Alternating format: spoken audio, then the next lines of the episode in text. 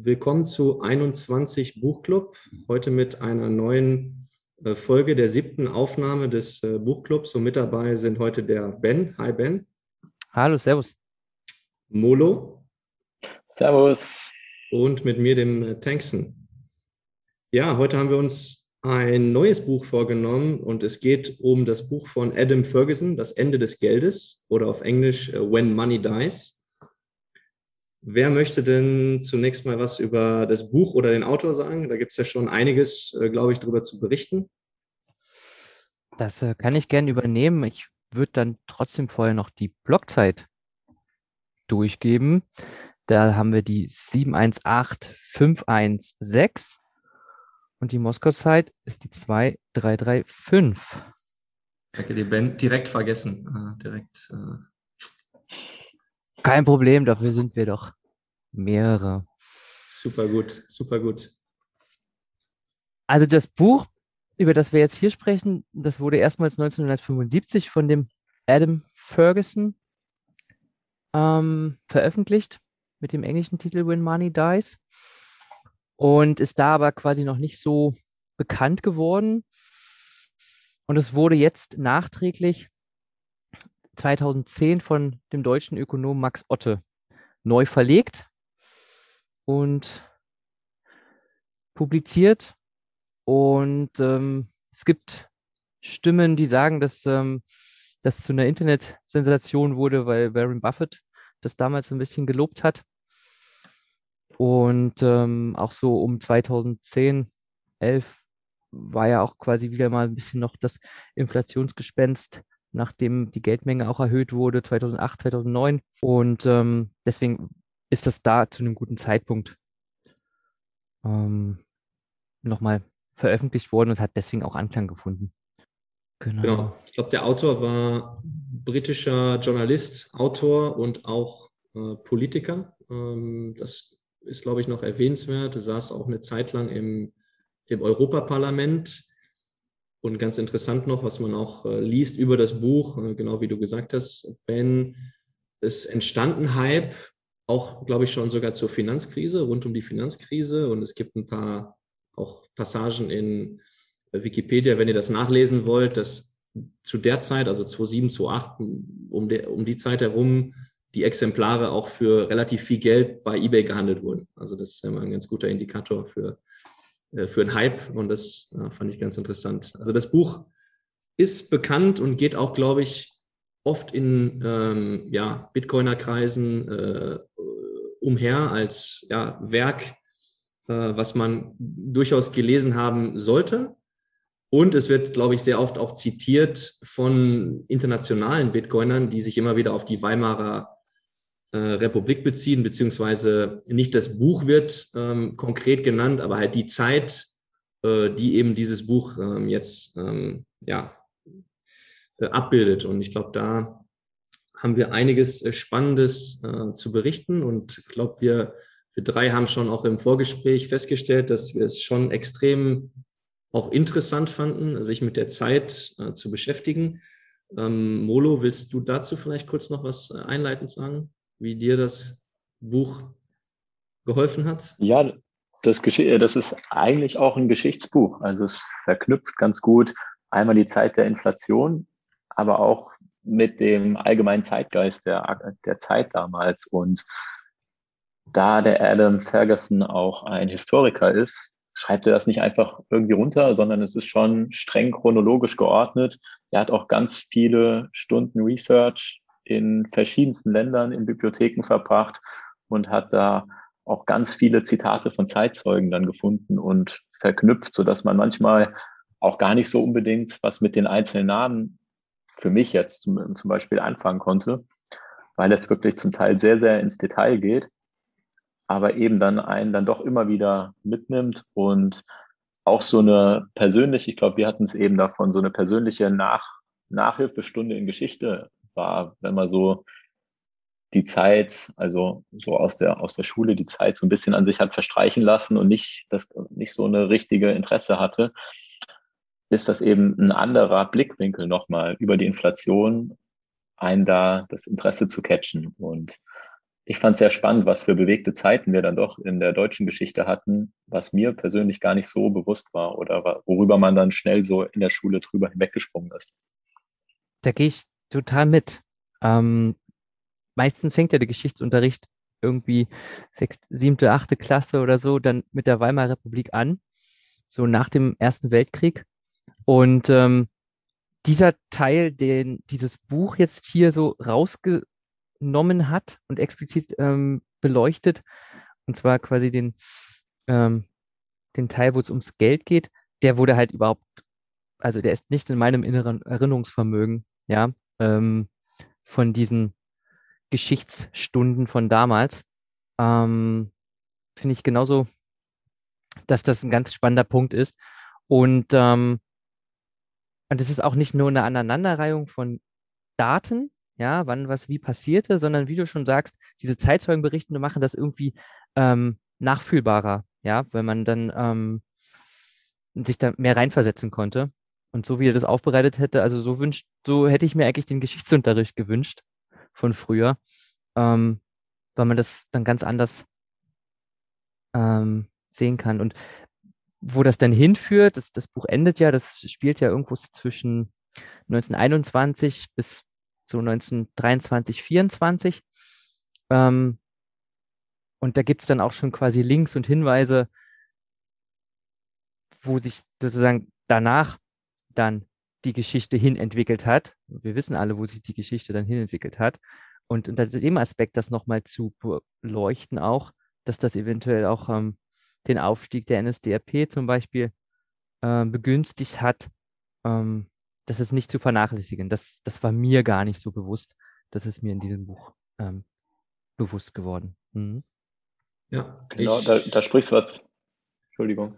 Ja, nur ganz kurz noch, um ähm, das auch zu bestätigen. Ich habe mich auch gefühlt wie im Geschichtsnachhilfeunterricht, weil ich den gleichen hm, ja, schlechten Geschichtsunterricht hatte und das einfach hilft, sich heute auch mit einer anderen Perspektive, auch mit dem Hintergrund, den wir jetzt äh, gesammelt haben über unsere ja, sagen wir mal, Reise im Rabbit Hole, sich dann nochmal mit der Geschichte zu beschäftigen, hilft extrem. Und vielleicht nur ganz kurz, um das nochmal äh, klar zu machen. Also wie Ben äh, gesagt hat, wir befinden uns mit dem Buch so ungefähr in der Zeit 21 bis 23 und das war eben im Anschluss an den äh, Ersten Weltkrieg, der ja, 1918 äh, im November mit dem Waffenstillstand ähm, beendet wurde und dann auch im Anschluss mit den Versailler Verträgen, die auch gerade am Anfang nochmal ähm, auch in der Einleitung äh, erwähnt werden. Und ja, in der Zeit befinden wir uns. Und genau, ähm, das Wort an dich, Molo. Ach so, ich wollte eben nochmal auf Ben, äh, Ben zurück, genau wie er gesagt hat, dass man, ich erinnere mich noch, dass wir oft im Geschichtsunterricht dann drüber debattiert haben, ob das mit Hitler nochmal möglich wäre oder wie es überhaupt dazu kam, so dass sich das so entwickelt hat. Und da muss man eigentlich viel, viel früher anfangen, nämlich dann durch dieses zermürbende alles verlieren in der Zeit, wo wir jetzt gleich bestimmt drauf eingehen und ähm, dass das irgendwie oft sehr, sehr kurz gefasst wurde und dass man, wenn man so ein bisschen den Überblick dann hat, dass einem da auf einmal so ein kleines Puzzle auf einmal begreifbar wird und das ist dann eher so ein Wow-Effekt, der sich immer wieder in diesem Buch so immer wieder herauskristallisiert hat und das fand ich sehr, sehr schon allein deswegen lohnt es sich, das Buch mal zu lesen oder sich mal genauer anzuschauen. Genau, vielleicht können wir da genau. jetzt so ein bisschen den, den Einstieg in die, in die Kapitel oder in den Content finden. Und zwar, ich würde dafür vielleicht die Überschrift des dritten Kapitels wählen. Also die ersten zwei Kapitel sind ja so Einführungen in, äh, in der Zeit, in der wir uns befinden, dass es um Kriegsfinanzierung ging, um ja schon auch eine steigende Inflation, um, äh, um so es wurden Andeutungen gemacht, ähm, was diese Verträge, die dann auch schon diskutiert wurden, für Auswirkungen haben können. Und im dritten Kapitel geht es dann, also der, das dritte Kapitel ist betitelt, die Rechnung wird präsentiert. Und in dem Kapitel fand ich jetzt besonders ähm, hervorhebenswert, dass dann ja diese äh, Konferenzen über äh, auf denen dann entschieden werden sollte, wie jetzt genau mit den Reparationen umzugehen ist, wer welche Gebiete auch vielleicht abgeben muss. Das ähm, wird jetzt nicht im Detail präsentiert, wie das genau abgelaufen, wo, abgelaufen ist, aber es wurde ständig verschoben, äh, so hatte ich den Eindruck. Und dann im April 21 hat man sich dann aber zunächst mal äh, geeinigt auf äh, 132 Milliarden Goldmark, die Deutschland ähm, zahlen sollte als Gesamtreparation mit irgendwie zwei Milliarden pro Jahr plus ähm, einen Anteil an, an, an Exporten. Und da, glaube ich, ähm, fing dann so ein bisschen an, ja, wie das Kapitel das auch sagt, ja, dass die Rechnung präsentiert wird, äh, wo dann die Auswirkungen ja, von der äh, Kriegsfinanzierung auf Pump ähm, dann mehr und mehr äh, klar wurden. Ja. Genau, ja. Um das Ganze noch kurz nochmal zeitlich einzuordnen. Es war ja, der Weltkrieg hat ja 14 bis 18 gedauert und in der Zeit war es so, dass der Außenwert oder der Außenwert der Mark hat sich halbiert. Also der Goldmark bis zu dem Zeitpunkt war eine Goldmark nur noch eine, war eine Goldmark ein, hat sich halbiert, also war dann zwei Mark wert. Und ähm, also bis dahin gab es noch gar keine so große Inflation. Und der Krieg, der wurde anders als in England oder in den USA, wurde der eben mit der Notenpresse finanziert. In anderen Ländern gab es eher, ähm, wurden eher Kriegsanleihen verkauft und das war in Deutschland anders. Aber bis dahin war das noch gar nicht so, so deutlich zu merken. Und dann gab es ja, gab es die Matrosenaufstände, der Krieg war zu Ende, der Kaiser wurde, war abgedankt und dann gab es Diskussionen über die Reparationen. Und ähm, da war die Haltung von Frankreich gegenüber Deutschland sehr, sehr hart. Also die wollten nicht nur die die Schäden bezahlt haben des Krieges, sondern eben die Reparationen sollten sich erstrecken über die gesamten Kosten des Krieges. Und es hat eben auch darauf abgezielt, Deutschland so zu bremsen, dass ein neuer Krieg gar nicht erst wieder oder sehr, sehr erschwert wird. Und das Wirtschaft, also dass Deutschland wirtschaftlich sehr, sehr ausgebremst oder sogar destabilisiert werden sollte. Und ja, und die haben einen sehr, sehr harten Kurs gehabt und wollten sich auch nicht davon abbringen lassen. Da muss, ich, da muss ich drauf einsteigen, ja, weil ich den ein oder anderen Kontakt in dieses äh, Land äh, heute pflege. Und mir war das nicht so bewusst, dass Frankreich uns da so ans, an den Karren äh, fahren wollte. Das war mir bis vor, ja, bis, bis ich das Buch gelesen habe, war mir nicht so bekannt. Ich wusste, dass es immer diese Rivalitäten gab und dass da auch im Krieg, ähm, ja, dass das durchaus äh, ähm, nicht immer freundlich zuging, aber dass im Nachhinein Frankreich da so eine äh, Blockadehaltung genommen hat. Und das hat sich ja auch in den folgenden Kapiteln weiter durchgezogen, dass Frankreich immer die Partei war in den Verhandlungen, die am stursten war und immer gegen Deutschland und nie, Deutschland darf nie wieder auf die Beine kommen. Fand ich sehr, sehr interessant, war mir so nicht bewusst und ja, wollten wir an der Stelle den Hörern, glaube ich, auch unbedingt mitgeben. Das ist schon, fand ich schon einer der interessanteren Punkte auch, auch im Buch. Gut, man muss halt überlegen, wir standen da, also was heißt wir? Die Deutschen standen da im, in Frankreich, haben in Verdun wahnsinnig viele Opfer quasi provoziert. Also das war ja wer mal da gewesen ist, das ist mit dem Gebeinehaus, da sind unendlich viele Menschen gestorben. Also ich kann auch irgendwie verstehen, dass die da einen Schlussstrich ziehen wollten und auf keinen Fall es ermöglichen wollten, dass die irren Deutschen da wiederkommen. Mhm. Also ähm, ja, nicht, dass ich falsch verstanden Fall werde. Keine Lust mehr auf einen neuen Krieg. Ja. Ich möchte nicht irgendwelche. Die Frage, ob das dann dazu geführt hat. Ja, aber ich möchte keine Ressentiments äh, schüren gegen Frankreich, aber ja, natürlich gibt es immer zwei Seiten der Medaille, das ist, das ist klar. Und äh, wenn ich äh, vielleicht in der Situation von Frankreich gewesen wäre, würde ich das vielleicht äh, anders sehen. Aber ich fand es einfach nur aus historischer Sicht interessant, ja, das in diesen Verträgen. Ich, ich wollte dir da auch nichts unterstellen, so war es jetzt nicht gemeint. nur, äh. Alles gut. Alles gut. Und ich glaube, dann im, im Anschluss, als Frankreich und auch die, äh, die anderen beteiligten Parteien dann diese Reparationszahlung festgelegt hatten, dann die Antwort darauf war ja, okay, wir schmeißen die Notenpressen an. Und ich glaube, da kommt ja so ein bisschen dann auch so dieses, dieses Hamsterrad dann in, in, in, äh, in Schwung, was sich dann auch durch die, die nächsten Kapitel zieht, dass eigentlich die Lösung für Deutschland immer war äh, Notenpresse.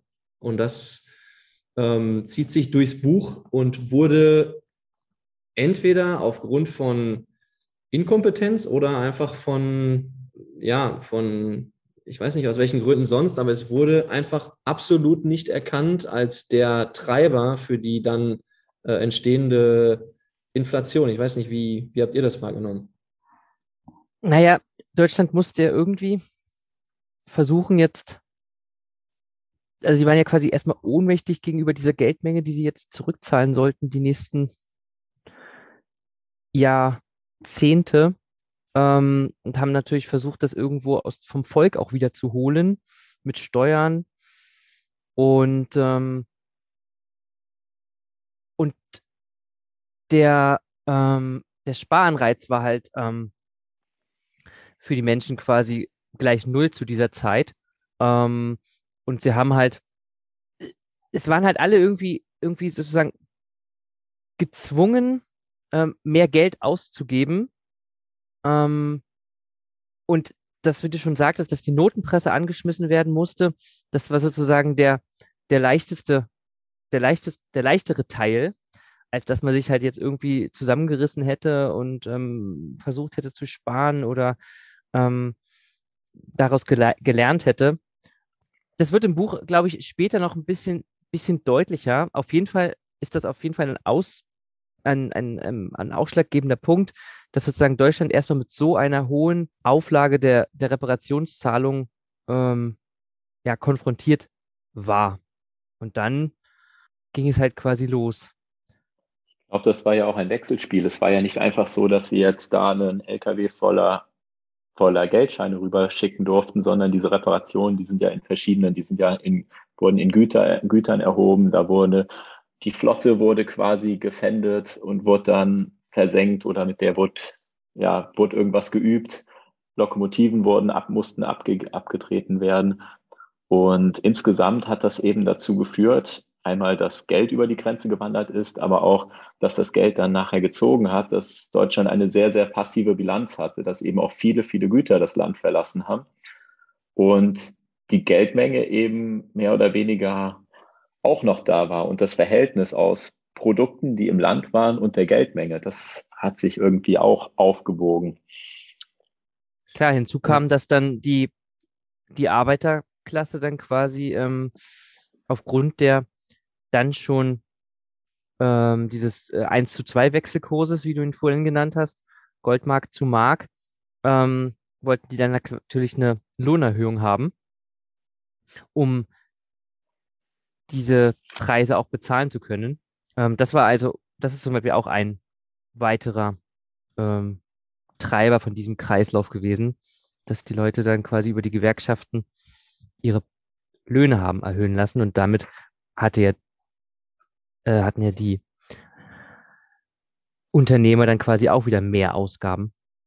Ja, ist was, was mir auch durch das Buch hinweg aufgefallen ist, dass die Diskussion um Lohnerhöhung, das, das kann man mit der heutigen Zeit nicht vergleichen. Also da sind wir noch ein deutliches Stück von entfernt, dass die Löhne so stark steigen, weil eben die Inflation immer weiter anzieht. Also das fand ich äh, auch ziemlich beeindruckend, dass das auch mit der Macht der Gewerkschaften zu der Zeit, eigentlich, da gab es auch dann nie wirklich Diskussionen. Das ging immer, gefühlt zumindest, so wie es im, im Buch beschrieben wurde, war das immer, ja, am Anfang vielleicht monatlich und irgendwie am, so gegen den Höhepunkt wurde es ja als, als wöchentlich oder fast täglicher, tägliche Anpassung äh, beschrieben.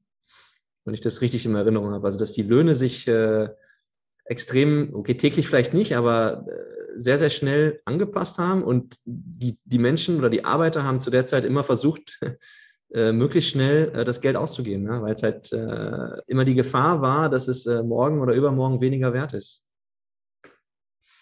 Also wenn wir da schon, genau, also das kann man jetzt, könnte man jetzt in dem Buch so ein bisschen chronologisch weitergehen. Es wird ziemlich oft auch ähm, pro Kapitel werden ziemlich viele Vergleiche ähm, äh, geführt, wie, wie die Preise sind pro Butter oder für ein Ei oder äh, an Lebensmitteln. Ähm, das hangelt sich so durchs ganze Buch durch, äh, bis dann irgendwann mal zum Beispiel ein Eipreis 2400 Mark war am 20. Mai 1923.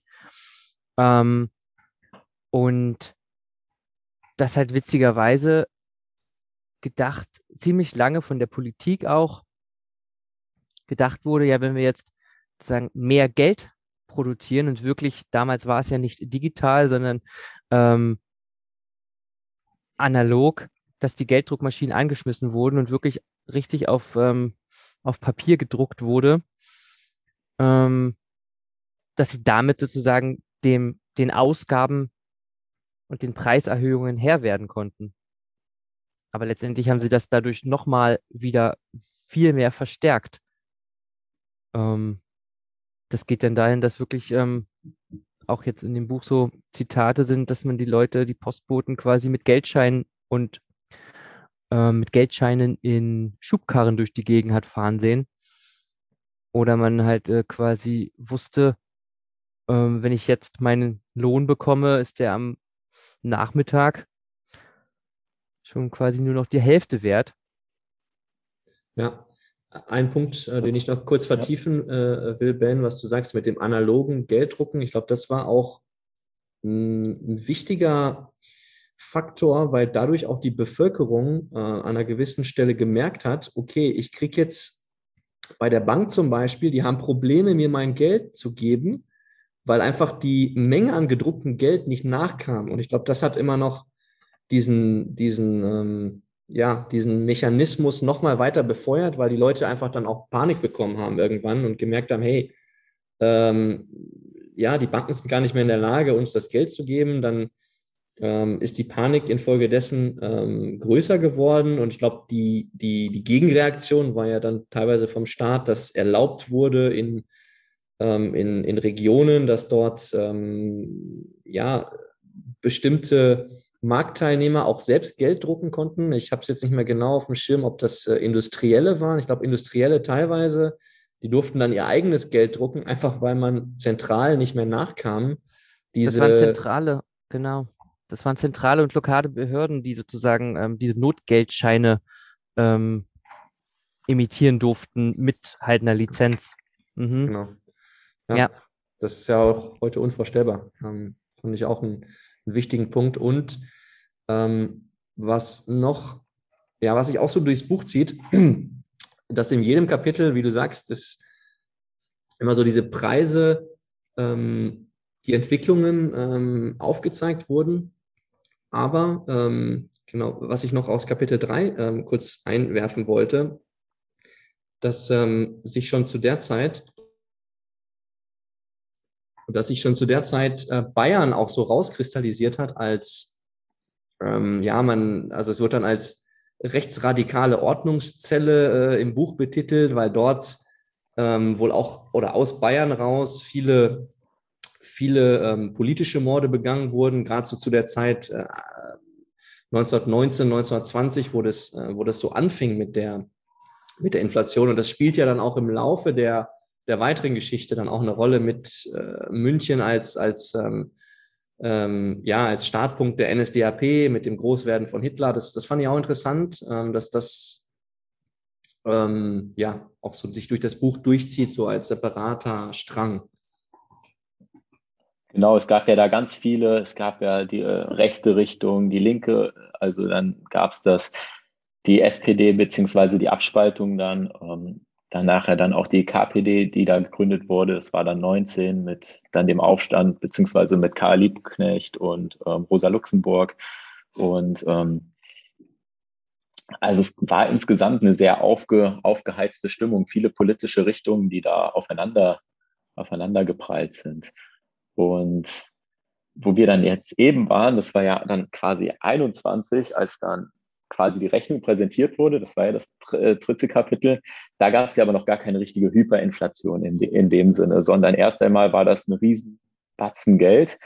Und die richtige Hyperinflation, das kam ja später, das war ja dann so 23 Pi mal Daumen, habe ich das so rausgelesen, als dann es zu der Ruhrbesetzung kam, also das Ruhrgebiet von Frankreich annektiert wurde, beziehungsweise besetzt wurde. Aber was so ganz spannend war, was ich oder was mich ganz, was ich ganz spannend fand, es war dann auch so ein bisschen wieder rückblickend auf Argentarius. Da wurde beschrieben, dass dass eben, wie du eben gesagt hast, Hengsten, dass nicht mehr gespart wurde, dass es den Leuten trotzdem halbwegs in Ordnung ging, dass sie konsumiert haben, dass, ähm, dass die Zigarrenläden aufgemacht wurden und die Schnapsläden und es allen eigentlich ganz, also das Geld eine relativ schnelle Geldumlaufgeschwindigkeit hatte. Und nach außen hatte das irgendwie den Anschein, ja, die Deutschen sparen nicht oder die Deutschen, die produzieren nicht oder die liefern uns nicht die, die Abgaben, die, die sie zahlen müssen. Und dabei geht es denen so gut. Und Frankreich eben mit dem harten Standpunkt kam dann dazu und haben dann eben erst angedroht, ähm, das Ruhrgebiet zu besetzen und haben es dann nachher 23 dann auch wirklich gemacht und sind dann ins Ruhrgebiet einmarschiert. Und was dann dazu führte, dass ähm, die Deutschen mit einem passiven Widerstand, weil militärisch hatten sie nichts mehr, durften keine Armee mehr haben oder quasi eine nicht vorhandene Armee, konnten sich gegen diese Annexion nicht wehren und mussten dann mit passivem Widerstand dagegen protestieren. Und da standen dann die Bänder still und es wurde sabotiert. Aber dieser Widerstand, der musste eben finanziert werden. Und da hat es in meinen Augen dann angefangen, dass dann, dass dann auf einmal sehr, sehr viel Geld gedruckt wurde. Es gab dann auch eine Flüchtlingsbewegung aus dem Ruhrgebiet nach Zentraldeutschland. Und es musste eben ganz viel Arbeitslosengeld bezahlt werden von staatlicher Seite, um dieses Defizit auszugleichen. Habt ihr da noch was oder? Ja, nur ganz, ganz kurzer Einschub. Du sagst, äh, die Hyperinflation 23, nur zum Vergleich für die Zuhörer. Ähm, Im Buch wird auch erwähnt, dass zwischen 1913 und 1921 nichtsdestotrotz auch viele Preise schon auf das bis zu 33-fache gestiegen sind. Also klar, okay, äh, ja. im, im, späteren Verlauf wurde das noch ähm, hyperbolischer, äh, wie wir heute vielleicht sagen würden, aber das war auch schon zu der Zeit ähm, schon signifikant. Wobei du hast recht, es war noch äh, ja händelbar, sodass die Leute äh, einigermaßen äh, damit umgehen konnten. Und es war dann auch noch nicht absehbar, dass es zu so einer Katastrophe führt. Ähm, jetzt gerade 21, wo das dann auch mit dem fünften Kapitel, das ist dann ähm, betitelt mit Abgleiten in die Hyperinflation. Also da ähm, war es noch okay, aber die, die ersten Ausläufer waren ja definitiv sichtbar. Auch dass zum Beispiel es gab eine Studie wohl 1922, dass auch die Kinder schon äh, zwei Jahre hinter der normalen Entwicklung hinterherhinkten. Also was ja auch ein deutliches Zeichen dafür ist, dass Leute unterernährt sind und dass eben der Standard ähm, ja nicht da ist, wo er sein, sein sollte und wo er auch vorher war, ja, vor äh, diesen Zeiten. Und ähm, ja, das, das wäre so mein, mein Einschub. Ben, du hattest äh, noch einen Punkt? Ja, im fünften Kapitel kam dann auch, ähm, das hatte ich mir auch hier markiert, ähm, gab es dann tatsächlich auch ähm, Großindustrielle. Unter anderem hier hieß einer Hugo Stinnet. Stinnes, glaube ich. Stinnes. Stinnes, genau. Ja, genau, Stinnes. Der hat, ähm, der hat quasi dafür geworben und die Inflation verteidigt und hat gemeint, wir brauchen das, diese Inflation aber als Mittel zur Garantie, dass wir halt die Vollbeschäftigung aufrechterhalten können also die Löhne zahlen können. Und er sah das halt quasi nur als einzigen Weg.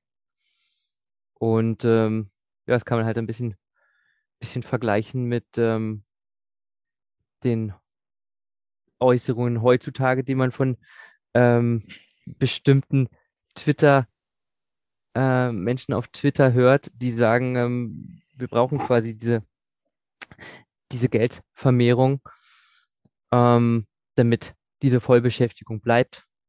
Ähm, Stichwort die MMT.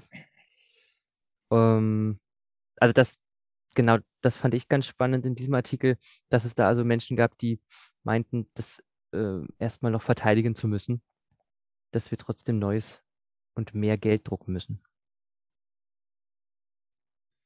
Genau, und dann ähm, ging so im Sommer 1922 ist dann das, das Folgekapitel da geht dann die Mark äh, weiter auf Talfahrt. Und was, glaube ich, da relativ interessant war, dass man entschieden hatte, die Reichsbank, also es gab dann irgendwie eine Garantiekommission, die eingesetzt wurde.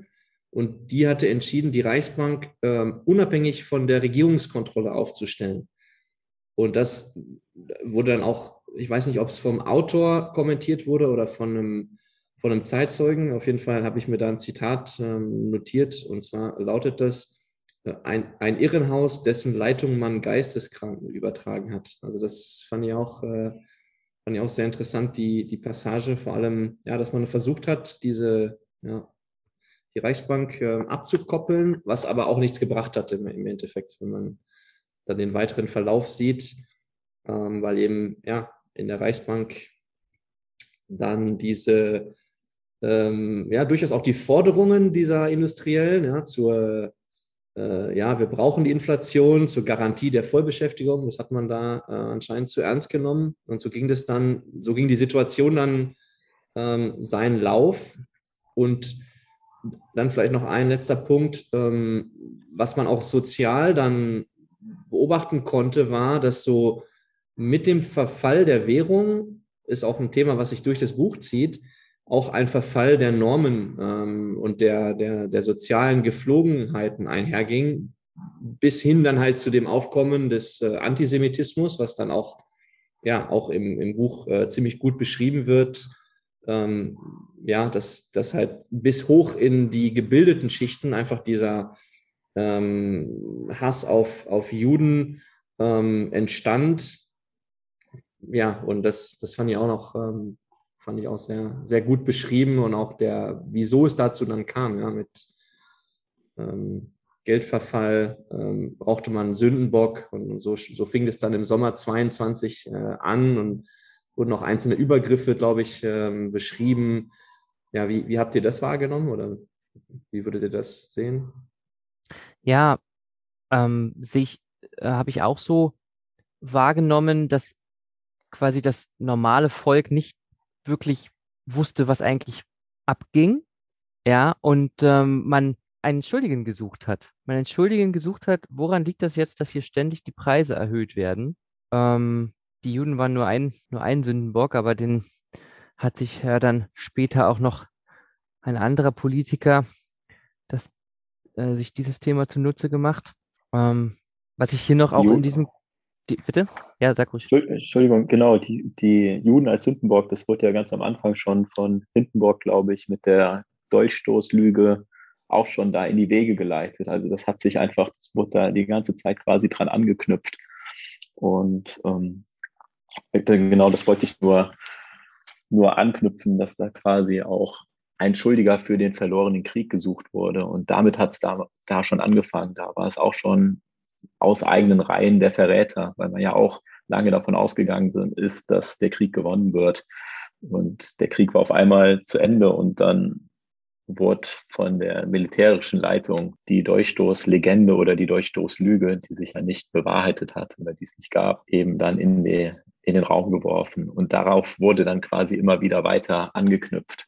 Also der verlorene Krieg war, war am Anfang der Schuldige also das, dieses ganze Elend ist wegen dem Krieg und an dem Verlust des Krieges oder der Krieg wurde verloren, weil aus eigenen Reihen verraten wurde oder von hinten quasi von hinten erdolcht. Und da wurde auch schon oft eine Verbindung zu den Juden geschaffen. So wie ich, ich das noch im Kopf habe. Ich kann mir aber auch vorstellen, da kam mir jetzt der Gedanke, dass die Juden ja dann doch schon recht gut und wissend im Umgang mit Geld und im Wirtschaften sind und waren und dass da vielleicht auch ein bisschen der Neid aus einigen mhm. Bevölkerungsschichten gesprochen hat, weil sie gemerkt haben, oh, die Juden können sich das ja trotzdem noch leisten mhm. ähm, oder die haben ihre, ihre Immobilien oder ihre Assets oder ähm, auch wertvolle Gegenstände, mh, hm, weil sie aber auch wussten, okay, wie sie halt ihr Vermögen in Sicherheit bringen. Das meine ich, ist auch ein Faktor, der das ein bisschen äh, auch äh, verstärkt haben kann. Ne, Definitiv, der, klar. Der Neid gesprochen hat aus den anderen Bevölkerungsschichten. Ich glaube, da war auch später im Buch, ganz kurz vor Ende, wurde dann auch erzählt, dass dann die neureichen Juden im Endeffekt ihren Prunk zur Schau getragen haben und dann drei glaube, drei Fuchs, wie heißt es, ähm, drei Fuchsschals übereinander getragen haben, um dem eben Ausdruck zu verleihen und dann auch schon einen draufgekriegt haben aus den, aus den eigenen Reihen von den etwas weiseren ja, Glaubensgenossen. Ähm, ich glaube, dass genau das hat, das war, waren viele unglückliche Ereignisse. Nur dieser Gedanke, dass der Jude an vielem schuld ist, dass dieser Gedanke sitzt, ich glaube, der ist schon sehr, sehr lang in der Gesellschaft verankert gewesen. Und diese, dieser Keim, der wurde immer weiter gegossen. Ja, wobei ja nicht nur, also was dann auch der Punkt war, es war nicht nur der Schuldige, ähm, der Jude, sondern auch die Wucherer und Völlerer, also die Leute, die dann äh, quasi im, im, im Blickpunkt standen, weil sie Produkte angeboten haben, äh, die dann in den Preisen für, die, für den Blick der, der Konsumenten äh, einfach immer höher wurden. Und dann gab es äh, ja einfach diese, äh, dieser, diesen Zorn dann auch auf, auf, auf, äh, auf Handelsleute, die dann versucht haben, irgendwie gegen die Inflation äh, ihre Preise zu erhöhen. Und das natürlich, muss man sich vorstellen, damals gab es nicht äh, Twitter und Co. Das heißt, es war nicht alles so transparent kann ich mir schon vorstellen, ja, warum dann auch ähm, solche Handelsleute auch als, als Schuldige ausgemacht wurden. Da musste ich ein, zweimal ganz schmunzeln, weil da war ja auch, es gab eine Zeit, da war oder da sollten Gesetze verabschiedet werden, die gegen den Überkonsum quasi waren. Also die Völlerei sollte ja auch verboten werden. Nicht nur die, die es angeboten haben und die Preise erhöht haben, sondern auch die, die dann quasi angeblich die Not verstärkt haben, indem sie sehr, sehr ausgiebig gelebt haben. Und das ist ja etwas, was heute noch nicht so propagiert wird. Heute wird ja gesagt, konsumiert mehr, dann geht es uns allen besser. Und damals war eben, waren die Güter schon so knapp in, dem, in Deutschland, dass eben der Konsum gehemmt werden sollte oder dass eben nicht genug für alle da war und dass deswegen die Völlerei verboten wurde. Ich glaube, das war auch 1922, dass da die Gesetze auf den Weg gebracht wurden oder werden ja. sollten. Ja, ein, ein Problem, Albert Einstein hat wohl auch irgendwie als Ursache das Reparationsproblem genannt. Man hat da verschiedene, verschiedene Ursachen gesucht. Ähm, aber so richtig geblickt hat es keiner. Nee, nee, weil, aber es war ja auch, das, das hatte ich auch vorhin schon nochmal mit, mit Tankson im Vorgespräch gehabt, dass die Kommunikation und die Information, wie die sich verbreitet hat zu dieser Zeit, ja auch nochmal eine andere war und immer auch einen gewissen Delay hatte, wer wie schuld ist, beziehungsweise welche, welche Preise ähm, jetzt gerade ähm, aktuell stehen. Und ähm, dass das, wenn man das mit heute vergleicht, also dass man den Schuldigen sucht, dass man dann sehr viel schneller irgendwelche Informationen dazu finden kann als damals. Und trotzdem das, was ja der, der Adam Ferguson quasi recherchiert hat, ist es ja trotzdem den Menschen irgendwie, äh, haben sie trotzdem sozusagen viele Schuldige gefunden, aber letztendlich nicht gesehen, dass es die Geldmengenausweitung ist. Hier hat nämlich, ähm, das steht dann im Kapitel, Kapitel 8, hat schon, ist auch ein Link ein bisschen nach in die, in die Vergangenheit, ähm, dass schon 1526 gesagt wurde, dass sozusagen Geld seinen Wert verliert, wenn es zu stark vervielfacht wurde. Ähm, das kommt mir so vor, dass das halt schon immer wieder ähm, in der Geldgeschichte der Menschheit quasi vorkommt, aber die Menschen das irgendwie immer wieder vergessen. Woran das liegt? Habt ihr da eine, eine Idee zu? Ich glaube, die Menschen glauben immer oder sind relativ geneigt, das zu glauben, was der einfache Weg ist, was ihnen, was ihnen vorgesetzt wird. Und wenn es, wenn es einfache Wahrheiten gibt, wie zum Beispiel, es ist zu wenig Geld da, wir müssen mehr drucken, das ist gerade das Problem, dann ist das doch irgendwie, das war ja nachher auch so, das, was dann ausgerufen wurde, dass es eben eine Geldknappheit ist, dass es nicht zu viel Geld ist. Und dabei sind die Leute schon mit den Schubkarren gefahren. Also klar ist das im Nachhinein irgendwie schwer, sich so vorzustellen. Aber ich glaube, in der damaligen oder wenn einem das so immer wieder vorgesagt wird und man weiß, okay, klar, ich habe zu wenig Geld, dann ist erstmal zu wenig Geld da. Also ich, nach, im Nachhinein kann man es nicht verstehen, aber ich glaube, einfache Lösungen finden auch immer oder finden leicht viele Abnehmer. Sagen wir es so. Nee, aber eigentlich, ich, ich weiß nicht, warum man das geglaubt hat. Nee, es ist, wenn man das so jetzt betrachtet, wenn dann. Hengsten, hast du eine Idee?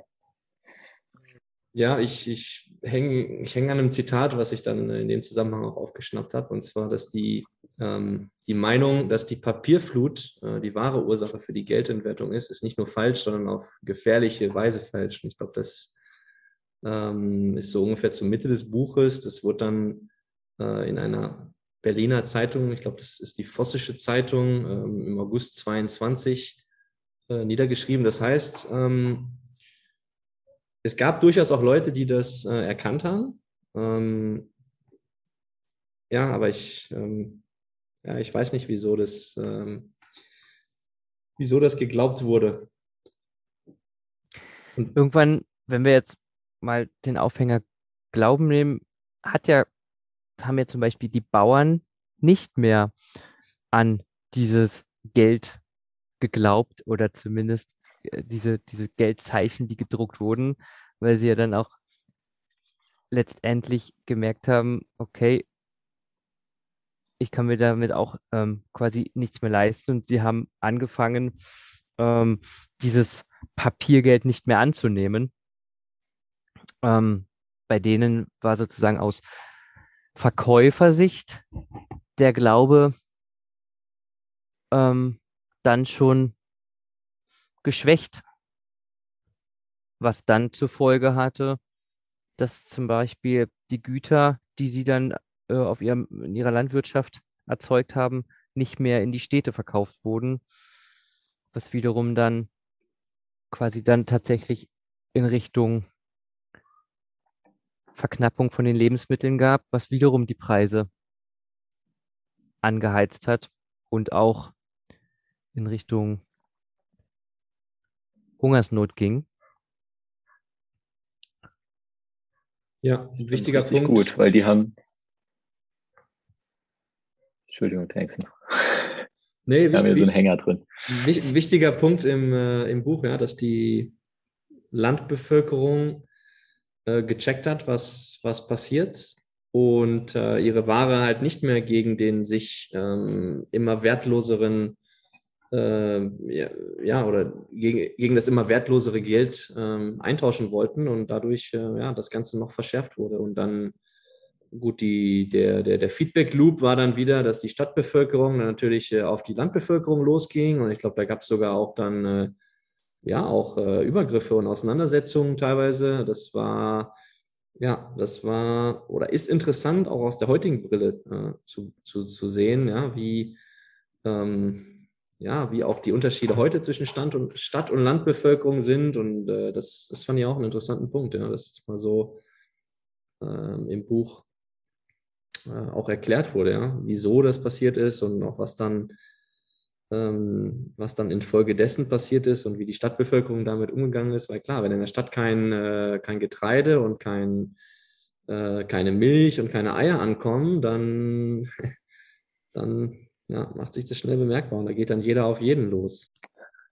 Genau, Tanksen, wie du gesagt hast. Also ähm, da kam es eben dazu, dass, dass die Stadtbevölkerung dann irgendwann auf die Landbevölkerung losgegangen ist, weil, weil die eben volle Kornspeicher hatten. Aber, oder vorher fand ich ganz interessant, dass es, dass es so äh, war, dass erst einmal ein großer Transfer stattgefunden hat von von Gütern beziehungsweise von Wertgegenständen. Dann äh, die Bauern haben eben nichts mehr angenommen, also kein wertloses Papiergeld. Und dann kam es eben dazu, dass, dass für einen Sack Getreide dann auf einmal der Bauer dann einen schönen Flügel bei sich in der Scheune stehen hatte. Und eben die wertvollen Güter der Stadt, also gute Schuhe, Mäntel, Instrumente, von den Bauern aufgenommen und getauscht wurden. Also dass sich quasi da eine ja, oder viele Alternativwährungen in Form von Waren und wertvollen Gegenständen etabliert haben. Genau, quasi das Tauschverhalten wie im Mittelalter kehrte quasi so ein bisschen zurück. Genau, und dann können wir jetzt, glaube ich, wieder die Überleitung machen, dass Anfang Januar äh, 22, ähm, hatten wir eben schon kurz drauf, ähm, sind wir schon kurz drauf eingegangen, ist dann Frankreich ähm, tatsächlich ins Ruhrgebiet äh, einmarschiert Äh, und das, ähm, ja, der Grund war so ein bisschen, sie wollten Deutschland zur Vernunft bringen äh, und Zahlungen erzwingen. Und ähm, äh, ja, äh, und interessant übrigens auch da war, dass, dass England zu der Zeit ähm, da auch im Streit war mit Frankreich über das Thema. Ja. England war da nicht äh, dafür und Frankreich ist dann aber tatsächlich ins, ins, Ruhr, ins Ruhrgebiet einmarschiert und hat das besetzt. Und da, ähm, glaube ich, gibt es auch noch einiges äh, zu erzählen und wird auch ein eigenes Kapitel gewidmet, äh, der Ruhrkampf. Ähm, wollen wir da noch ein bisschen äh, drüber sprechen? Was da so passiert ist mit äh, Widerstand und wie, wie die Deutschen das ähm, ja, ja, gesehen haben genau. zu der Zeit? Also es gab eben keine Armee mehr, wo sich Deutschland hätte wehren können gegen diese Annexion oder gegen diesen Einmarsch. Und deswegen wurde dann zum, zum Streik aufgerufen, beziehungsweise das Ruhrgebiet damals der Wirtschaftsmotor von Deutschland, da wurde ganz viel abgebaut, ähm, ganz viel Kohle, die wichtig auch war für die Eisenbahn, für den Transport. Das stand dann auf einmal still, weil man konnte sich nur damit wehren, indem man eben gesagt hat, man sabotiert, beziehungsweise man, man arbeitet nicht mehr, wenn es eh alles an Frankreich wegfällt. Und ähm, diese Arbeitslosigkeit musste dann eben, es gab damals auch schon ein Sozialsystem, die sind dann nicht einfach nur verhungert, sondern die musste eben vom Rest des Landes irgendwie aufgefangen werden. Und wenn der Hauptmotor der Wirtschaft stillsteht, dann fällt es dem Rest des Landes sehr, sehr schwer, das irgendwie aufzufangen. Und das musste dann auch wieder, oder das ist dann auch durch die Notenpresse erfolgt. Und das war, Tengsen hat es eben gesagt, der Zeitpunkt, als das Ganze von einer enormen Inflation dann auf einmal in eine hyperbolische Inflation übergegangen ist. Und gleichzeitig gab es eben große Flüchtlingswellen aus, aus dem Westen quasi Richtung Zentraldeutschland. Auf der anderen Seite sind auch ein paar, paar Leute rübergefahren in, in den Westen, um da zu sabotieren, um, um es den Franzosen irgendwie schwer zu machen. Aber insgesamt mussten die ganzen arbeitslosen Familien quasi aufgefangen werden. Und das war eine enorme Belastung für das eh schon gebeutelte Deutschland. Ja, und ich glaube, was dann auch eingesetzt hat, war ähm, ähm, eine wirtschaftliche Stagnation. Also Deutschland hat das definitiv gespürt, weil, wie du gesagt hast, äh, Molo, ähm, auch die ganzen Förderanlagen ähm, zum Kohleabbau teilweise auch dann äh, abtransportiert wurden nach Frankreich und einfach dieser, dieser Wirtschaftsfaktor Ruhrgebiet extrem wichtig war. Eisen, Stahlproduktion, äh, das ging alles extrem in den Keller und das war dann, glaube ich, äh, einer der wichtigen Punkte, auch warum dann das Ganze sich so stark beschleunigt hat, äh, Wirtschaft stagniert. Ähm, ja, auch die Moral, ähm, wird, glaube ich, auch oft im Buch erwähnt, dass die Moral auch der Leute ähm, sehr stark strapaziert wurde, trotz dass es diesen passiven Widerstand gab. Also, dass ja, versucht wurde, ähm, sich dagegen zu wehren, so gut es ging. Wie du gesagt hast, dann auch teilweise hin äh, bis zu äh, Streiks und, und Plünderungen. Aber ja, was dann, glaube ich, auch immer mehr Fahrt aufgenommen hat, war, dass es immer mehr auch politisiert wurde, dass ähm, Leute versucht haben, das für sich auszuschlachten, die Situation. Ähm, sowohl Hitler als auch die Kommunisten wollten an die Macht. Ähm, das, das wurde auch im, im Kapitel 9 und 10 dann äh, fortgeführt. Das heißt, die Situation ähm, hatte sich dann ähm, zugespitzt und wie gesagt, wurde immer mehr auch politisch versucht, ähm, ja, äh, in Szene zu setzen. Ja, genau. Also es wurde einfach unruhiger. Ähm, so unruhig, dass sogar ähm, ähm, 1923 Stresemann dann quasi auch ähm, die war in einen Artikel der Weimarer Verfassung außer Kraft gesetzt hat und quasi die Exekutivgewalt dem Otto Geisler, Gessler über, tragen hat, damit der dort quasi ein bisschen die ein bisschen Ruhe stiften kann mit der Reichswehr in, ähm, im Land, weil der Stadtbevölkerung ging es halt immer zusehends schlechter und die schimpften halt auf die, auf die Bauern und auf die Juden und einfach wurden die Menschen zusehends ungehaltener. Ähm, und wie du schon sagtest, Tankton, genau, hat dann, haben verschiedene andere Politiker versucht, das auszunutzen und, ähm, und haben gegen die aktuelle Regierung ähm, mobil machen wollen. Da wurde dann, kam glaube ich etwas später, dann auch schon irgendwie vom, wurde dann ähm, die Angst davor geschürt, dass, dass ähm, sich quasi Gegner der Regierung ähm, in Bayern auf den Weg machen in Richtung Berlin. Ähm, da hat es halt quasi sehr viele Brandherde gegeben in Deutschland, um das ähm, nochmal irgendwie einzuordnen als Zahl zu der Zeit dann so Anfang 23 hatten wir dann quasi das 1500-fache der Lebenserhaltungskosten und das 200-fache der Löhne seit dem Ersten Weltkrieg. Es wurden, werden im Buch ja immer ziemlich viel die Zahlen genannt. Ähm, was haben wir hier? Einen Tiefstand von 227.000 Mark pro Pfund. Das kann man sich immer gar nicht vorstellen, wenn man das nicht so selber dann ähm, quasi am eigenen Leibe, glaube ich, erfahren hat, ähm, was das hieß, wenn, wenn das so große Zahlen beschrieben wurden. Ich habe mir das halt dann immer so ein bisschen vorgestellt, ich müsste jetzt halt irgendwie 1000 Mark für so ein Ei bezahlen. Aber natürlich sind ja die Löhne auch mitgestiegen. Aber es wurde dann auch jetzt, nachdem das Ruhrgebiet auch eingenommen wurde, schwieriger, auch ähm, die Löhne wie immer wieder anzupassen und so viel Geld zu drucken, dass das dem, dem gleich kam. Also das ja. hinkte auf jeden Fall immer nach. Ja. War ja auch ein riesen Verwaltungsaufwand, dass man quasi erstmal die alten Scheine oder die Scheine abzählen musste, um überhaupt das Ei zu bezahlen, ja, oder jetzt ein großer Einkauf, da war dann, war dann berichtet, dass man erstmal ewig anstand, ja, und dass es dann eine Viertelstunde quasi gedauert hat, bis man dann seine Scheine gezählt hatte, quasi eher abgewogen hat und äh, dass abends, abends, als die Läden zu waren, dass es dann drei, vier, fünf Stunden gedauert hat, bis man dann überhaupt mal so die Berge an, an Geld, an Geld quasi gezählt hatte, um sie dann wieder in den Umlauf zu bringen oder um überhaupt Kassensturz machen zu können. Genau. Genau, also extrem, extrem wilde Zeiten, ähm, immer turbulenter, ähm, was ja, der Ben auch gerade angedeutet hatte, dass zwischen Berlin und Bayern auch die, die Stimmungen immer schlechter wurden. Ähm, ja, es gab diese, diese ja, Außerkraftsetzung der, der Verfassung ähm, dann im, in 23 und dann gleichzeitig hatte auch und ja, gleichzeitig wurde in Bayern dann auch jemand äh, ernannt mit diktatorischen Vollmachten und hatte man quasi gleichzeitig zwei, ähm, ja, kann man schon sagen, Diktatoren in, in Deutschland.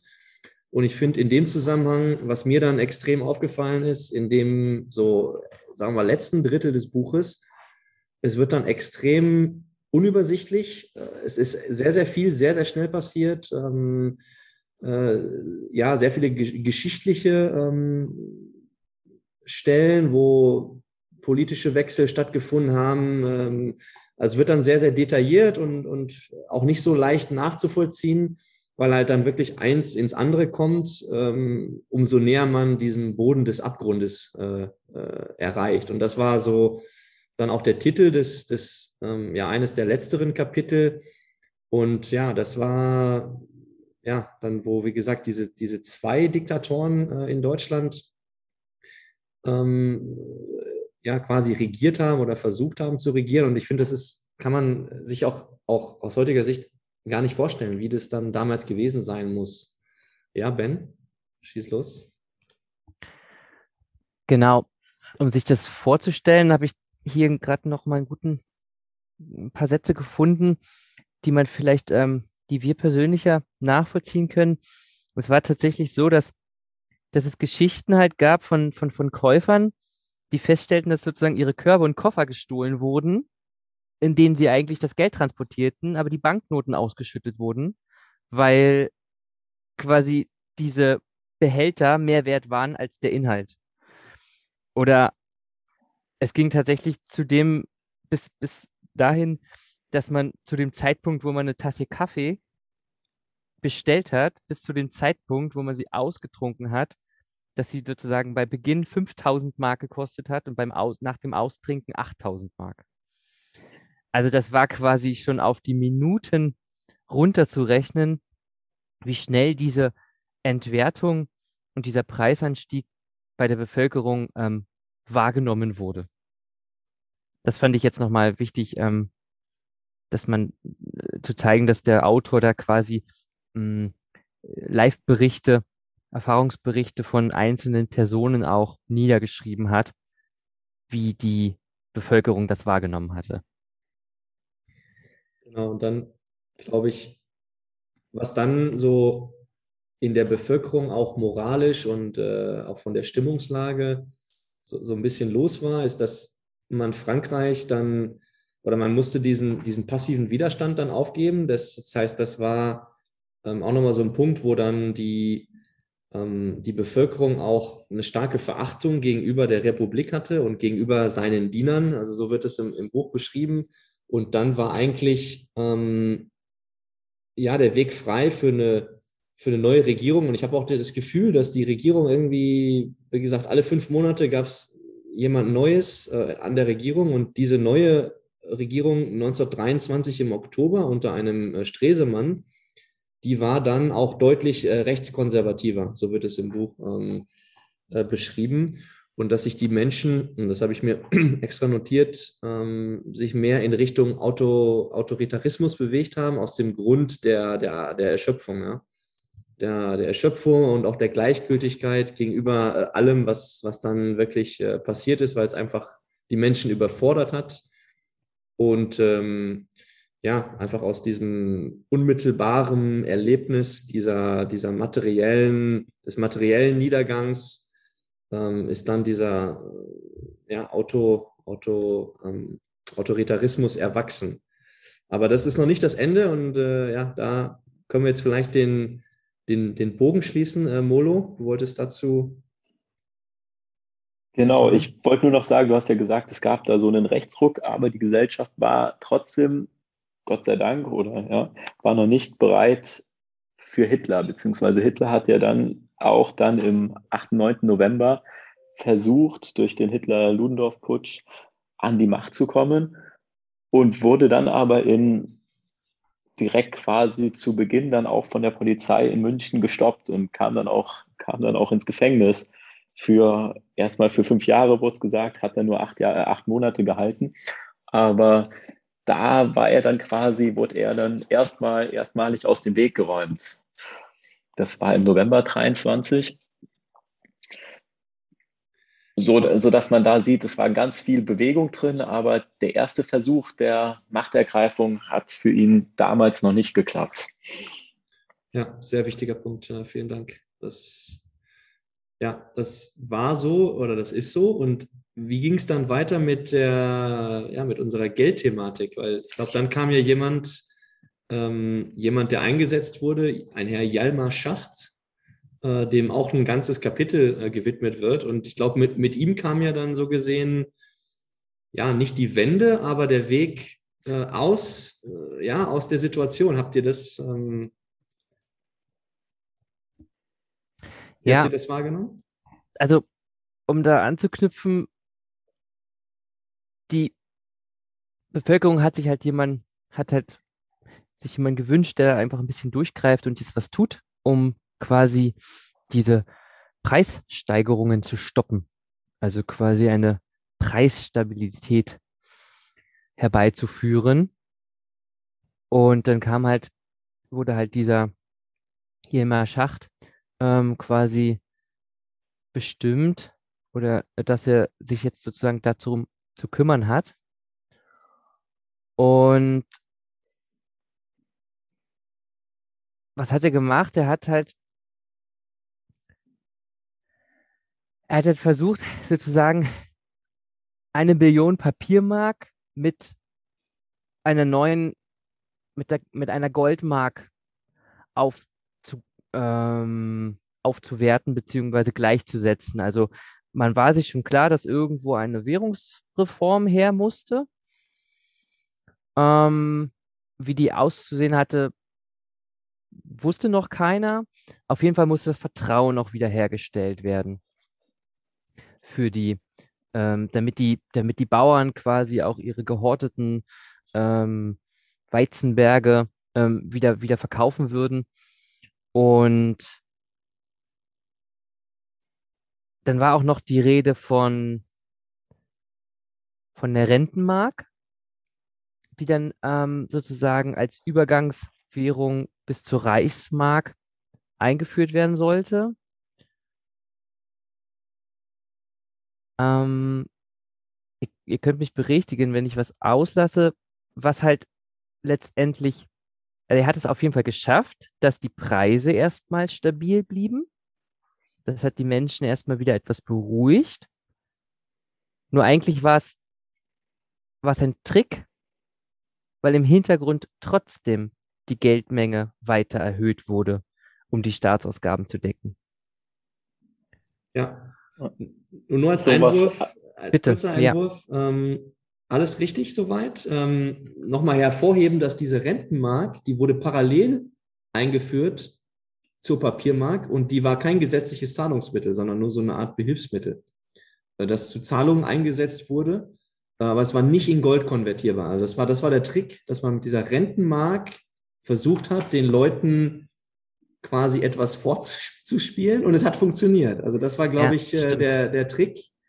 Der Bluff. Ähm, mhm. Ja, der Bluff, um so ein bisschen die, ähm, die ja, den Schein zu erwägen, dass jetzt die, die Preise sich stabilisieren und ähm, ja, das ist wahrscheinlich ein, ein psychologischer Trick gewesen am Ende und ich glaube, so wird es auch, auch betitelt. Ähm, und so blieb erstmal dieser Preis dieser Rentenmark stabil. Und ähm, ja, ähm, Molo, du wolltest da noch, du wolltest auch noch was ergänzen. Das ist ein sehr, sehr spannendes Kapitel. Genau. Ich wollte es nur noch mal einmal auf der Zunge zergehen lassen. Also da hat man einen, einen Shitcoin, der absolut inflationiert, der überhaupt nichts mehr wert ist, den man in Schubkarren transportiert. Und was macht man, wenn man den nicht mehr nachdrucken kann? Weil es gab, also es wurden ja überall Behelfsgelder quasi noch gedruckt. Ja, jede Stadt durfte sein eigenes Geld drucken, was dann auch irgendwie keiner hatte mehr Überblick. Und was machst du dann? Du machst einen zweiten wertlosen Shitcoin, indem du dann, wo du sagst, okay, das ist jetzt an irgendwelche Industriegüter festgelegt, was überhaupt keine Realität hat, aber also du produzierst einen zweiten Shitcoin, sagst, der ist stabil, setzt den fest auf eine Billion vom ersten Shitcoin und die Leute glauben es. Und da sieht man wieder, wie, wie auf Papier gebaut dieses ganze Währungsgeldsystem ist. Es ist einfach sobald es Vertrauen gibt in eine Sache, ist es in Ordnung, dann äh, bleibt es stabil. Du kannst weiter deinen ersten Shitcoin drucken und die Preise bleiben im zweiten nominellen Shitcoin ja. stabil. Es verändert sich nichts und auf einmal hat man dieses große Problem der Inflation nur durch den Glauben daran gebannt. Ja, also quasi Lagarde ist nichts im Vergleich zu diesem großen Bluff, aber es hat in der Zeit funktioniert. Also das Vertrauen war auf einmal wieder stark hergestellt. Genau. Wir müssen unbedingt hervorheben, dass es ähm, wahrscheinlich die größte Enteignung äh, einer Gesellschaft war, die jemals stattgefunden hat zu Friedenszeiten. Ähm, genau dieser, dieser Coup. Und ja, es war, es wird dann auch im Buch sogar gesagt, dass es eigentlich fürs Volk vorteilhaft war, weil alle Schulden, die äh, im Inland äh, da waren, erstmal eliminiert wurden ähm, beziehungsweise alle Hoffnungen äh, eliminiert wurden auf, äh, man hat ja auch Anleihen, äh, man hatte vielleicht Hypotheken, äh, man war Genossenschaftsmitglied. Das heißt, das wurde alles eliminiert. Gleichzeitig aber auch die Schulden- und Zahlungsverpflichtungen äh, durch diesen radikalen Schnitt. Also das war so ein bisschen, was dann der, der Autor wirklich als, auch als vorteilhaft fürs Volk gedeutet hat.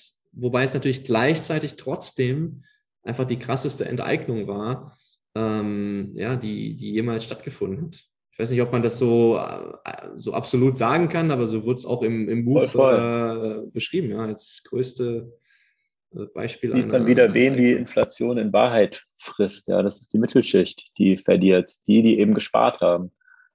Die, die vorher aber das durchblickt haben und sich verschuldet haben und dann Wert oder Gegenstände von Wert oder Firmenanteile gekauft haben, die haben wahnsinnig profitiert. Von daher war es eine riesengroße Umverteilung und die Mittelschicht hat quasi verloren.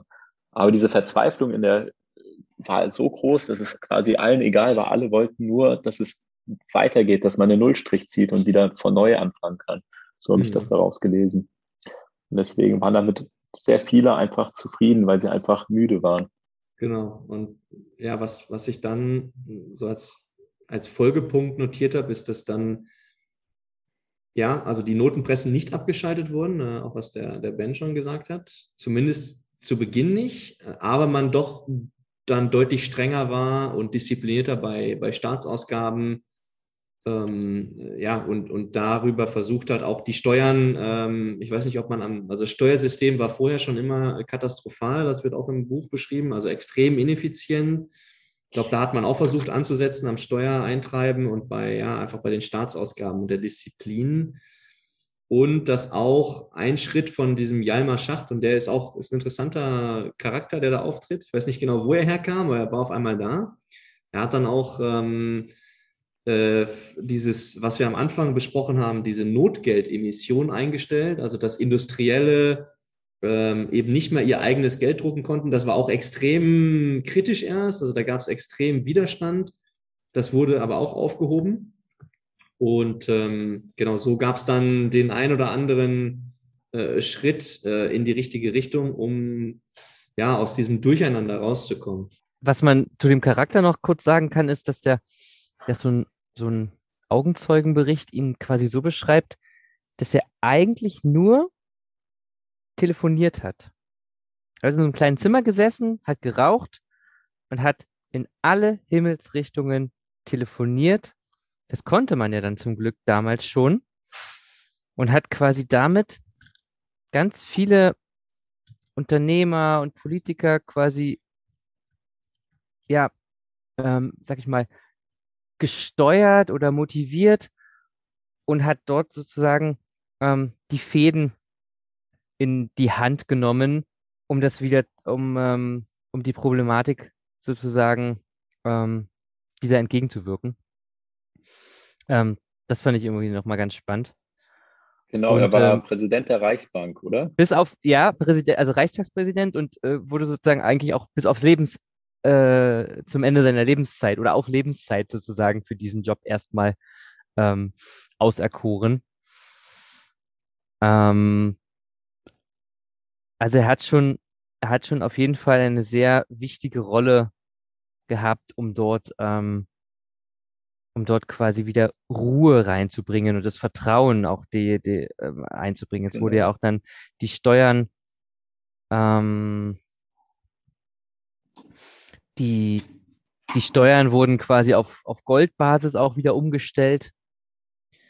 Ähm, das hat er tatsächlich auch noch geschafft und hat dann irgendwann auch den, das Etatdefizit äh, stabilisiert und ausgeglichen. Ja, also, ähm, aber ist euch dieser Name schon mal bewusst äh, äh, aufgetaucht vorher? Also jetzt so in Richtung Weimarer Republik in der Geschichte oder so? Null, absolut null. Null. nee, ja, null. Mir, ja, auch, mir, mir auch nicht. Nie über den Weg gelaufen, dass ja, diese Person. Obwohl das, das so wichtig war, da wieder, wie du gesagt hast, das Vertrauen aufzu, aufzubauen und da endlich mal einen Cut reinzukriegen. Ja. Genau, so ging es dann in das Jahr 1924 und da äh, war dann auch der Reichsetat das erste Mal wieder ausgeglichen.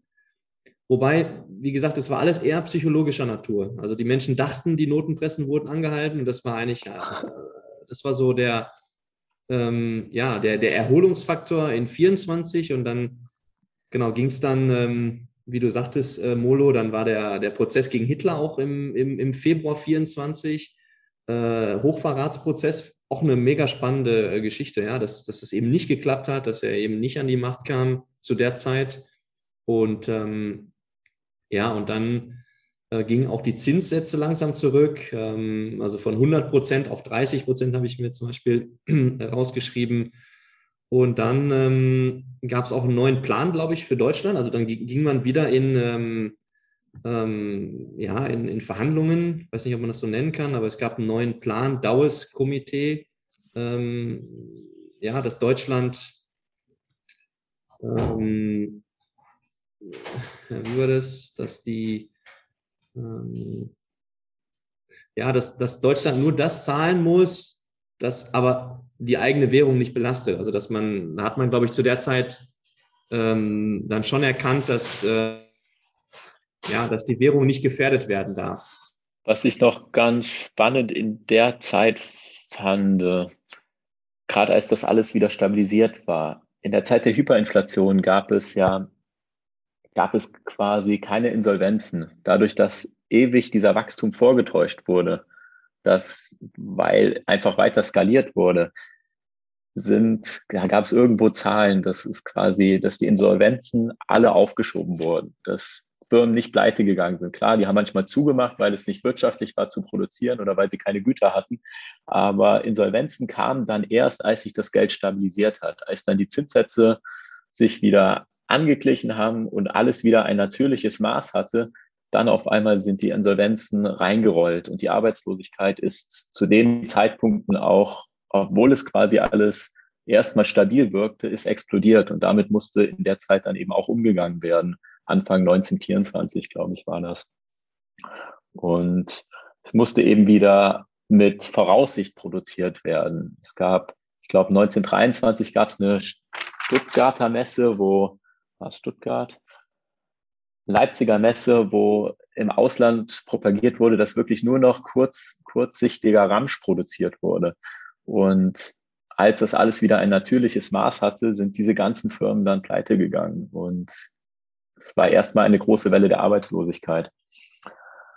Und das ist eben das, was man heute jetzt eben auch bemerkt, dass es quasi durch den niedrigen Zins beziehungsweise durch das freie Geld ähm, Zombie- unter oder Unternehmen gibt, die eigentlich nicht mehr wirtschaftlich handeln dürften und eigentlich schon lange pleite hätten sein müssen. Und das gab es eben auch schon 1924. Ja, da noch ein wichtiger Punkt auch, was du sagst, äh, stimmt voll zu. Ähm, ja, dass die Unternehmen, die dann während der Inflation sich irgendwie über Wasser halten konnten und auch teilweise noch wie, wie, wie, wie die Pilze aus dem Boden geschossen sind, dass die dann äh, unproduktiv wurden ja, und dann Probleme hatten und wie du sagst, dann ähm, mussten sie halt ordentlich wirtschaften. Ähm, das ging aber nicht mehr. Es entstand Massenarbeitslosigkeit. Also da, ja, das ist auch ein ähm, ja, interessanter Punkt aus der heutigen Sicht, ja, wie dann in, in Inflationszeiten gewirtschaftet wird und äh, unter äh, unter ja nicht gutem Geld, aber unter sich verbesserndem Geld ja, zu der Zeit, dass es dann nicht mehr so einfach war. Ähm, ja, gut. Wie ging es dann weiter? Wir sind jetzt so im Jahr 1924, 25. Ähm, kam noch das letzte Kapitel, was so wieder sehr, sehr auf das Gesellschaftliche eingegangen ist.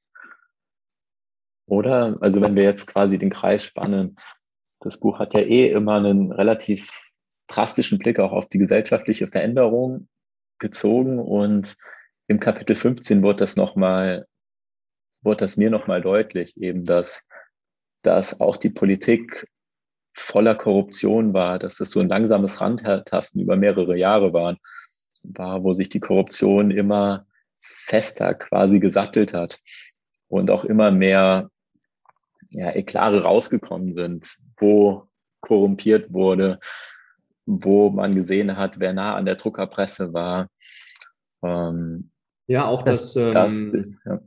das, also er sagt dann, dass die, die Tugenden wie Sparsamkeit oder Ehrlichkeit äh, waren nicht mehr attraktiv, wie du gesagt hast, dass die ähm, ja, Bevölkerung dann so durchsetzt war von, von diesen Erfahrungen, äh, auch die sie in der Politik und der Korruption mitbekommen haben. Ähm, so soziale Themen wurden hinten angestellt, man, man, man, man, man stumpfte moralisch ab. Ähm, also da, ja, da ist, da wurde dann auch sehr, sehr viel äh, zusammengefasst im letzten Kapitel, fand ich auch ähm, sehr, sehr interessant. Auch das, das sind auch Themen bekannt, also dass dann auch Politiker bis in höchste, in höchste äh, Ränge mit verstrickt waren. Da, sind, äh, da gibt es zum Beispiel den Barmart-Skandal oder das Klarek-Skandal. Das wurde dann auch, glaube ich, im Nachhinein ähm, aufgearbeitet. Ähm, ja, aber Ben, äh, du wolltest noch was dazu sagen?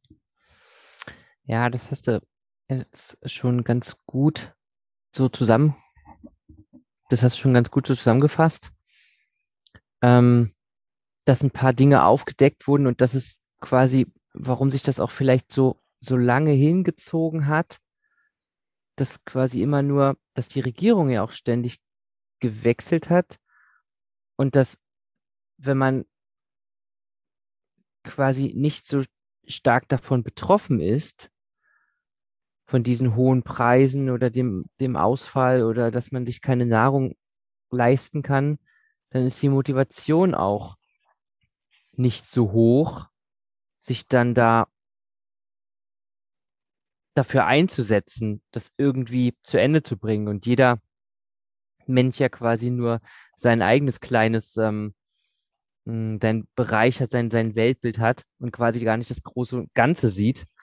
Der Hilmar Schacht, der hat das ja dann schon doch ein bisschen besser überblickt. So, nachdem wir jetzt festgestellt haben, dass die, genau, diese Skandale aufgedeckt wurden, äh, was da noch äh, auch wichtig ist zu ergänzen, ist, dass sich äh, jetzt im Jahr 26 ähm, und auch vor allem 27 dann der, der Lebensstandard wieder verbesserte, auch der breiten Bevölkerung oder auch relativ ja auf gutem Wege war und dass Deutschland dann ähm, ja, so im Buch wurde es beschrieben als, äh, als Anfall von Leibesertüchtigung und Gymnastik äh, verfallen ist. Also man versuchte wieder äh, Kraft zu schöpfen, man versuchte ja, sich zu stärken, äh, auch sich schön zu machen. Ähm, und das war eben so ein bisschen in, in Aufarbeitung ähm, ja, des Erlebten oder auch der Skandale. Ja, so, so wird es im Buch beschrieben. Ja, also die Menschen sind halt ein bisschen, sind halt dann auch gestärkt daraus auch erstmal hervorgegangen. Also quasi diese, einmal diese Offenlegung dieser, dieser Skandale und dieser moralischen Wunden Deutschlands, ähm, die haben halt ziemlich zur Stärkung der disziplinarischen Seite ähm, und des Nationalcharakters sozusagen beigetragen. Klar, kurz, kurz nach diesem, ähm, nach diesen Inflations-, Hyperinflationsjahren ähm, konnten die Menschen schon diesen Unterschied wahrnehmen, ähm, dass es ihnen jetzt wieder besser geht, weil es irgendwie ähm, ähm, äh, wieder etwas gesittet dazugeht. Aber eigentlich war das auch so, so, so, so falscher Wohlstand, ja. Und ähm, eigentlich hat sich Deutschland quasi auch dann irgendwie in diese letzten Jahrzehnte ja auch irgendwie wirtschaftlich selbst getäuscht. Ähm, und ähm, das war jetzt dann halt 1927 und wir wissen, was die Geschichte dann brachte.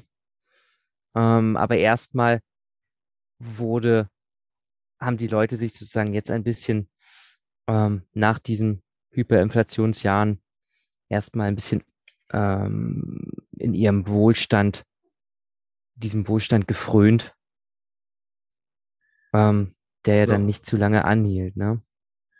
Genau, was ich dann noch so als, ähm, ich glaube, so langsam äh, kommen wir dann auch ähm, ja, zum, zum Schluss des Buches. Was, was ich dann noch als geschichtliches äh, Event mir noch notiert hatte, war, dass es dann nochmal Verträge gab. Äh, und zwar sind das die Verträge von Locarno, die man unterzeichnet hatte, ähm, die dann Deutschland wieder in die zivilisierte Welt zurückführen sollten. Das fand ich auch nochmal interessant. Ähm, und, und schließt dann auch so am Ende ja, so eine ganze Reihe von wirklich äh, ja, geschichtlichen Aneinanderreihungen ab. Äh, oder das Buch schließt dann ähm, ja, am Ende mit diesen äh, Verträgen ähm, im, im, Kapitel 15 äh, äh, ab. Und ähm, ja, was äh, bleibt dann noch zu sagen als, als Schlusswort, Oskar? Ja, als Schlusswort ist einmal zu sagen, dass es ganz, ganz viele Verlierer gab und dass die, die gewonnen haben, die, die profitiert haben an dem Ganzen, weil sie das Ganze vielleicht früher durchschaut haben, dann nur auf den ersten oder auf den ersten Blick klar, klar die Gewinner waren, aber eben da, da auch sehr große gesellschaftliche ja, Verluste mit verbunden waren, beziehungsweise das, das Ansehen in der Gesellschaft oder dann nachher auch der Hass der Gesellschaft, der die, die verloren haben ähm, sehr, sehr groß gewachsen ist, weil es eben so, so große Ungleichheiten gab. Und da muss man sich ich weiß nicht, auf welchem Holzweg wir sind oder ob wir vielleicht auch ein Problem in unserer aktuellen Gesellschaft sehen. Aber dass wir uns da immer wieder dran erinnern, dass selbst wenn man davon profitiert, an dem im Endeffekt Leid von anderen, an der Ungerechtigkeit, die sich in unserem System gerade gerade am entwickeln ist, dass man da nicht aus den Augen verliert, dass diesen Wohlstand, den man vielleicht erlangt, dadurch, dass man Sachen durchschaut, dass dieser Wohlstand eben auch auf Kosten von anderen ist, die da vielleicht ein bisschen unbeschwerter in Richtung Zukunft laufen und das Ganze noch nicht sehen. Und das Buch schließt mit einem, einem Zitat oder das Buch schließt mit einem, einem kleinen Abschnitt, der einfach zeigt, was so das Wesentliche ist und was das Leid der Menschheit da so ausmacht. Und der besagt, dass im Krieg mögen Stiefel auf der Flucht, ein Platz im Boot oder ein Sitz auf einem Lastwagen das Wichtigste auf der Welt sein. Erstrebenswerter als alle Millionen. In einer Hyperinflation war ein Kilo Kartoffeln für einige mehr wert als das Familiensilber, eine Schweinehälfte mehr als ein Flügel. Eine Prostituierte in der Familie war besser als ein totes Kind. Diebstahl besser als der Hungertod. Wärme besser als die Ehre. Kleidung wichtiger als die Demokratie. Und Nahrung nötiger als die Freiheit. Und da muss man sich eben überlegen, was für ein riesengroßes Leid diese ganze, dieser Verlust der Währung oder der Verlust von, von einer Skala eben äh, bedeutet, was das bewirkt für eine Gesellschaft. Und da wissen wir, dass eine Inflation oder eine Hyperinflation auf jeden Fall nichts ist, was erstrebenswert ist und worauf wir hoffen sollten, sondern eigentlich muss es so sein, dass wir trotzdem versuchen, auch wenn wir einen Plan B haben, das auf jeden Fall zu verhindern und darüber aufzuklären, dass möglichst wenige in diese riesengroße, in diesen riesengroßen Ab Abgrund laufen. Genau. Dem habe ich fast nichts mehr hinzuzufügen. Die Hyperinflation gilt es zu vermeiden, weil man an den Stellschrauben dieses Tauschmittels nicht drehen sollte, wenn man die Güter und Dienstleistungen nicht auch gleichzeitig anpasst. Ja. Und dann wird halt das kostbar, was, was lebenserhaltend ist. Ja, mir bleibt äh, als Abschluss auch eigentlich nur noch zu sagen, dass es, ähm, ja, lest das Buch. Es ist ähm, wirklich, ja, eine, eine, geschichtliche Auseinandersetzung, auch eine, eine sehr, so, also man, man kriegt was von der ähm, sozialen Entwicklung in der Zeit mit, ähm, geht sehr ins Detail, ähm, ja, sehr aufschlussreich. Man ja, es ist kein dünnes Buch, also man liest eine Weile, aber es, man kann ja sehr viel, finde ich, äh, mitnehmen, äh, daraus lernen, äh, drüber reflektieren. Und ich glaube, ähm, ja, das, ja, mir hat es ähm, wieder Spaß gemacht, äh, mich damit zu beschäftigen. Und äh, ja, wir hoffen, dass der ein oder andere von euch äh, bis zum Ende durchgehört hat, ähm, sich auch hat inspirieren lassen, sich vielleicht das Buch auch mal besorgt. Es kostet auch mittlerweile keine 1000 Dollar mehr. Ja, das kriegt man auch äh, günstiger. Es wird wieder neu aufgelegt. Aber ja, ich glaube, es ist ähm, doch auch aktueller denn je. Und ähm, ja, ich glaube, mit äh, den Worten äh, verabschieden wir uns für heute. Äh, wenn ihr Lust habt, auch mal bei einer Folge des Buchclubs dabei zu sein, dann äh, findet ihr im Nachgang den Link zu der Telegram-Gruppe in den äh, Show Notes. Kommt da gern dazu, ja, schließt euch an, äh, könnt da euch so viel beteiligen, wie ihr, wie ihr möchtet. Und äh, ja, wir freuen uns äh, wie immer über Feedback, über eine Bewertung äh, des Podcasts und ähm, bis zum nächsten Mal beim Buchclub. Ciao, ciao. Ciao, mach's gut. Ciao.